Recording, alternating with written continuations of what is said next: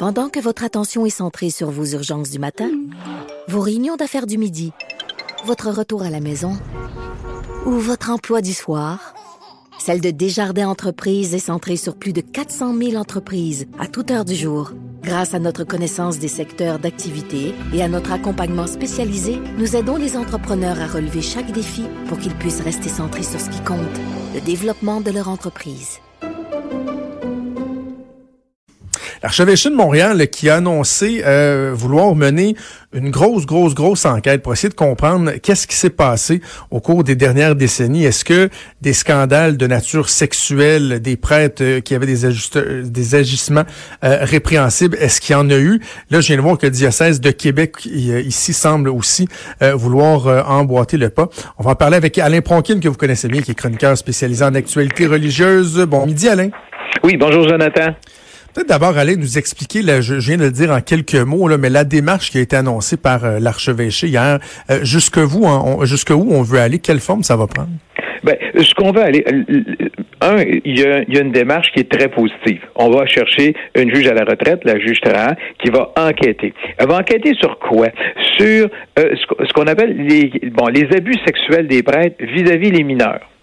Donc, on s'attardera pas, comme parce que là, le scandale, la nouvelle bombe au Vatican, c'est les femmes qui sont agressées par des prêtres. On ne touchera pas aux agressions sur des majeurs, euh, ni sur les femmes, ni sur les enfants qui sont nés des unions illégales. On va juste aller sur ce qu'on appelle les prêtres pédophiles. C'est dur de dire est-ce que c'est le pire des crimes, mais c'est un crime excessivement grave. Bon, on va s'entendre là-dessus. Et là, ce qu'on va faire, on va dire juste par rapport aux prêtres dans les paroisses, parce que ça, c'est très important de faire une distinction là, Jonathan. C'est que les prêtres, ils sont ou dans des paroisses ou ils font partie de communautés religieuses. dans les communautés religieuses, tu as des frères, tu as des pères et tu as des sœurs. Les recours collectifs, les grands recours, les grands mm. cas de scandale, c'était plus au niveau des communautés religieuses. En ce qui concerne le Québec, je parle. On, va se limiter au Québec. Là. On commencera pas à toucher à la planète parce qu'on en a pour trois heures.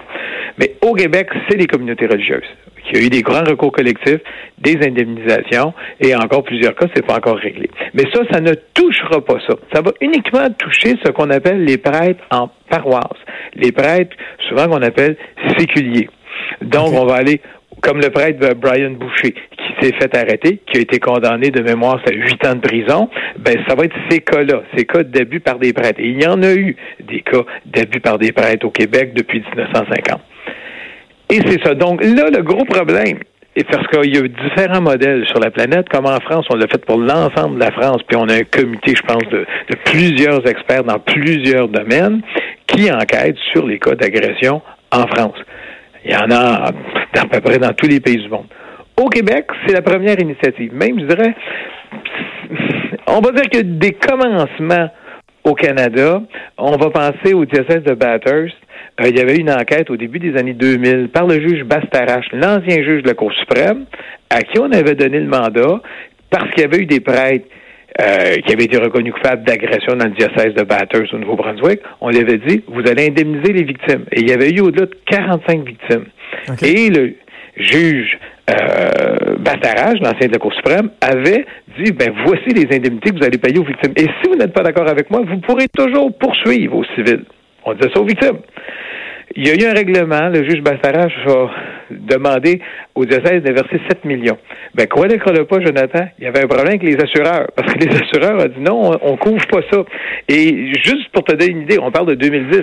L'an dernier, la Cour d'appel du Nouveau-Brunswick a condamné les assureurs à payer ou à indemniser euh, le diocèse. Donc, on s'en va dans des problèmes, Jonathan. Quand, vont penser les assureurs? Est-ce qu'on va dire, ben, tous ces cas-là, c'est prescrit, on n'a pas à payer. Est-ce que les assureurs vont dire, s'il s'agit d'actes criminels, on couvre pas le diocèse de Montréal? On, c'est jamais parce que ces gens-là qui vont parler, ils vont peut-être dire, hey, on peut-tu poursuivre aussi? Mais, mais, c'est vraiment majeur ce qui s'en vient. Ouais, mais je vous ramène au, début parce qu'il y a une distinction que moi j'avais jamais faite dans ma tête, c'est-à-dire la problématique euh, au niveau des abus, de la pédophilie entre euh, les, les, églises, les diocèses et les communautés religieuse. La, distinction au niveau de la problématique, est-ce est qu'il y en a une? Au niveau juste, au niveau juste de la structure, est-ce qu'il y en a une? Est-ce qu'on sait que c'était moins fréquent dans les églises versus dans les communautés religieuses? C'est ce qu'on pense. comparer? Ah oui? C'est ce qu'on pense. Parce que euh, quand on regarde l'Irlande, quand on regarde l'Australie, on s'aperçoit que dans les communautés religieuses, ça dépassait le taux de 6-7% de pédophiles. Écoute, dans une communauté, je pense qu'il était rendu à 40 ou 50% de pédophiles en Irlande ou en Australie, je me souviens pas. C'était majeur. Quand mais dans les prêtres séculiers, ben là, le, le taux retombait plus à 6 ou 7% Il y a vraiment une distinction. Euh, écoute, je pense en Irlande, il y avait dit dans chacune des. Ben, c'est que, que le prêtre séculier, il fonctionne dans un environnement, il fonctionne dans un village, il fonctionne dans une paroisse, il fonctionne dans une ville il est avec les gens, de, comme on dit, de tous les jours. Donc, il est en contact continuel avec les gens. Le prêtre en communauté ou le frère en communauté, il vit en basse il vit dans une communauté religieuse de 30, 40, 50, 50 hommes ou femmes, dépendant de sa communauté. Et ce qu'on a remarqué, ce que les gens avaient dit, ben, c'est la personne qui a des tendances pédophiles va se retrouver là parce que, un, on enseigne à des enfants, il y a des enfants qui sont pensionnaires, donc euh, le, lieu du crime est plus facile qu'en paroisse. Mais ça n'exclut pas qu'en paroisse, il y a des abus, là, on s'entend. Mais c'était comme plus facile. Donc, on a vu des, en, en Irlande, je pense qu'il avait dit que tout, dans tous les cas d'endroits de, où on avait des enfants, il y avait des abus sexuels. C'est ah. vrai. L'Irlande, ça ça, ça, ça, ça, fait frémir quand on regarde ça. Ici, on regarde, euh, que ce soit au niveau de l'école, je connais moi encore l'Institut des sourds qu'on avait, là, euh, il y en avait euh, au Collège Notre-Dame, il y en avait plein de communautés religieuses qui ont été prises dans des affaires de pédophilie et il y a eu des recours collectifs et des indemnisations pour les victimes. Bon, OK. Mais sur, la démarche qui est entreprise par euh, l'archevêché, il y a des gens qui questionnent le fait que c'est l'Église qui, dans le fond, est responsable de choisir qui va enquêter sur elle-même, comme quand la police enquête sur la police. Est-ce que là-dessus, on doit, on doit s'inquiéter ou il y aura vraiment une objectivité optimale? Ben, je suis obligé de te dire oui, on doit s'inquiéter. Pour la raison suivante. Bon, il y a eu le sommet sur la pédophilie, euh, sur la protection des mineurs à Rome. Je me souviens, j'ai été sur place. Eh bien là, ah quand le cardinal Reinhard Marx est arrivé le samedi matin, et il a dit dans son discours, et là tout le monde a été, été renversé, il y a des dossiers de prêtres pédophiles qui n'ont, un, jamais été ouverts, et qui ont, deux, été détruits parce qu'il a fait des démarches en Allemagne et il s'est aperçu qu'il y avait des, victimes d'agressions qui se sont plaintes et il n'y avait pas de dossier. Et ça, la juge Tra, je pense qu'elle en est consciente. Donc, elle fait un appel aux gens. Mais c'est difficile d'aller. Disons que tu es une victime. Déjà, être victime, c'est horrible. Deuxièmement, la victime est chez elle. Elle a déjà fait des plaintes, disons. Il n'y a rien qui est arrivé on va lui dire quoi, votre dossier a été détruit. Est-ce que cette personne-là, qui a peut-être enterré ça, qui a peut-être dit je ne veux plus en entendre parler, est-ce qu'elle va dire oui, je recommence? Euh, écoute, j'ai été voir hier le film euh, Grâce à Dieu et tu as le syndrome des victimes. Les victimes, c'est ça. Ils vont prendre 25, 30, 35 ans avant de parler. S'ils l'ont fait, ils sont faits, dans certains cas, les victimes, quand tu écoutes ce qui est arrivé aux victimes, ils sont faits traiter de menteurs, ils sont faits traiter d'à peu près tous les noms de, personnes qui veulent juste aller chercher de l'argent à l'Église. Ben, peut-être qu'ils vont dire, bon, j'ai déjà été victime une fois, j'ai fait ma plainte, ça n'a rien donné. Pourquoi je recommencerais aujourd'hui? Ça, c'est un problème. Mm. Est-ce que les victimes vont dire oui, on va prendre la ligne, puis oui, on va y aller? Puis peut-être que les victimes vont s'apercevoir, ben oui, je m'étais plaint, il est rendu mon dossier? Il est nulle part. C'est pour ça que ça va être. Tu sais, quand on parle de sincérité, là, ça va être un cas de sincérité. Est-ce que l'Église va dire sincèrement, on... puis est-ce que l'Église, est-ce que les gens qui sont là peuvent dire, ben, on n'est pas au courant de rien? Il doit y avoir des dossiers qui sont connus. Parce que, parce que moi, Alain, je me questionne sur la volonté réelle de l'Église d'aller au fond des choses. Et euh, la semaine dernière, j'ai fait une solide montée de lait à l'émission en parlant euh, du cardinal Barbarin lorsqu'on a appris que le pape François a refusé la démission du cardinal Barbarin, qui a pourtant été condamné euh, à une peine de prison euh, pour avoir euh, donc été trouvé coupable d'avoir caché des abus qui lui avaient été dénoncés. Puis je me dis, tout de suite après avoir dit dans un sommet à quel point c'était épouvantable, qu'il fallait se pencher sur la question, il y a un cardinal qui est reconnu coupable et le, pape lui dit, non, non, comme s'il y avait un système de justice parallèle, tu sais, bénéfice du tout, non, non, je refuse sa démission. Je vois, la volonté, est-ce qu'elle est réelle? Ben, dans le cas de Barbarin, c'est qu'il a porté la cause en appel. Et le juge, et eh, pas le juge, excuse, le, pape s'était déjà positionné en disant, il y a deux ans, puis il y a trois ans, Barbarin, la justice l'a quitté. Et puis là, il s'est aperçu que non, et ça continuait.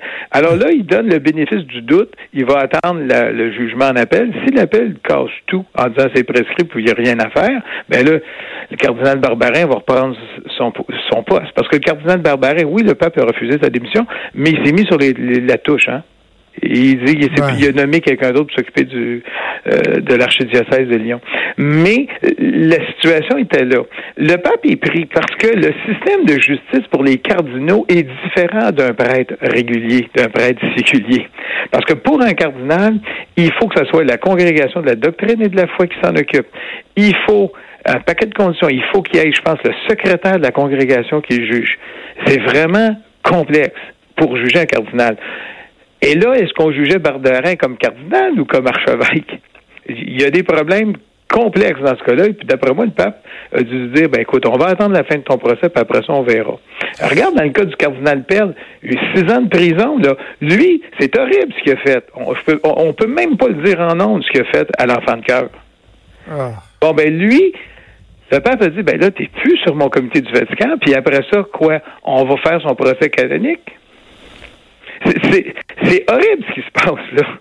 Il y a vraiment au cœur de l'Église, quand tu arrives au niveau des cardinaux, c'est là que ça devient excessivement complexe. C'est carrément un système de justice parallèle. Oui, tu as un système de justice euh, qui est en ecclésiologie. Ça, un, système. C'est pour ça que le prêtre, je pense que tu avais l'évêque auxiliaire, M. Dowd, qui a dit ben j'ai fait l'enquête sur Brian Boucher, puis on s'en va sur notre procès canonique. Parce qu'on va espérer que le gars dit parfait, euh, je, je défroque, je ne suis plus un prêtre, mais il s'en va en procès canonique. Le problème, et il est là, c'est que les procès canoniques qu'ils ont fait, on n'a jamais entendu parler que ce soit McCarrick, que ce soit le cardinal là, que ce soit tous les évêques, les archevêques, puis il y en a une liste là, euh, qui en finit plus, les évêques, est-ce qu'on peut avoir accès juste, on va commencer par ça, juste au procès canonique? Juste ça. Hmm. Ça serait déjà une grosse avancée. Mais on est toujours dans l'ignorance.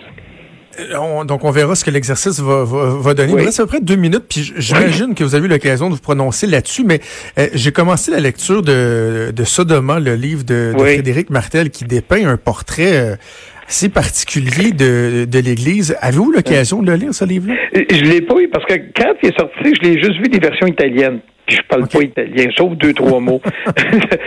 Mais dans ce domaine, on, va informer nos auditeurs, on est dans un autre monde. Là, on est dans l'homosexualité. Parce que les débats sur l'homosexualité dans l'Église, ça existe depuis des années. Exactement. Et c'est important, Alain, de le dire. Il y a pas, nous, on fait pas de lien, là, quand, quand on parle de ça, entre euh, scandale de pédophilie et homosexualité, mais lui, dans le livre, va jusqu'à faire certains liens. Puis je me demandais justement dans, dans, dans, les, dans les milieux comment ce livre-là est réussi? Parce que moi, j'ai été accueilli. Moi, j'ai lu, euh, je dirais, les 200 premières pages. Puis, honnêtement, j'ai fini par décrocher un peu. Euh, Il y a vraiment un acharnement. là. Euh, j'ai beau ne pas être un grand fan de l'Église, mais je me dis, ouf, est-ce qu'on n'est pas un peu dans, dans, la paranoïa, dans la fiction? J'ai trouvé ça lourd un peu comme Ben, c'est que tu as certains cardinaux qui distorsionnent. T'as certains cardinaux qui disent si on a un problème de pédophilie, c'est de l'homosexualité pas assumée. Puis ils partent dans des théories là. T'as le cardinal, mon Dieu, Burke aux États-Unis là. C'est comme je dis toujours, ils, partent sur des idées là. Ouf, ça fait peur là. Tu sais, tu dis, aïe aïe, euh, j'aime mieux me fier aux paroles d'un psychologue. ou d'un psychiatre qui va venir me dire c'est quoi exactement. Donc, il y en a, mais ce qui est certain, et ça, ça ressort de plus en plus, puis ça ressortit à, Rome, et dit, il y a des gens qui n'ont pas leur sexualité acceptée. Donc, tu peux être homosexuel et prêtre. Ça, tu as 19 prêtres au Québec. Le curé Gravel, Lucien ah Lemieux, ben qui en ont parlé. On peut être homosexuel et euh, prêtre, mais Célibat, chasteté, ça veut dire oui, je suis homosexuel, mais je fais rien. Ça veut dire que je peux être un hétérosexuel, mais je vais pas voir les jeunes filles. Tu sais, as des hommes mariés qui vont voir d'autres femmes. Bon, ben c'est la même chose. C'est chasteté, tant qu'on est chaste. Mais tu as eu des débordements en Italie. Tu as, eu un prêtre qui a été mis sur la touche. C'était des orgies, des cocaïne, tout ce que tu peux imaginer comme party, il l'avait. Puis au dernier conclave, puis je l'avais fait ressortir, tu avais même un cardinal qui était propriétaire d'un édifice à condominium où il y avait en bas le plus gros club euh, gay euh, avec euh, salon de massage de Rome. Et il était propriétaire. Donc, Allez, ce qu'on, ce va des scandales, t'en as des tas. Mais on parle pas de pédophilie, puis il faut vraiment, vraiment faire. Ce qu'on va faire, Alain, je vous laisse euh, le lire, le livre. Quand ce sera fait, vous viendrez faire une petite chronique littéraire, tu sais. Merci, Alain Pronkin. Toujours, toujours un plaisir. Bonne journée, Jonathan. Merci, Alain Pronkin, qui est chroniqueur spécialisé en actualité religieuse. Des sujets qui sont pas évidents, mais quand même toujours intéressant d'entendre Alain euh, en parler. Donc, euh, je vous le disais, c'est sorti dans les toutes dernières minutes. Le diocèse de Québec également qui annonce que lui aussi va emboîter le pas et faire une enquête, revenir, étudier son passé, voir s'il y a des cas qui n'ont pas été cachés ou en tout cas essayer d'avoir un portrait plus exact. Et on pourra juger ce que ça va donner euh, au fil du temps lorsque l'exercice sera complété. Bon, j'ai pas, on fait une pause et on revient avec Denis Anger.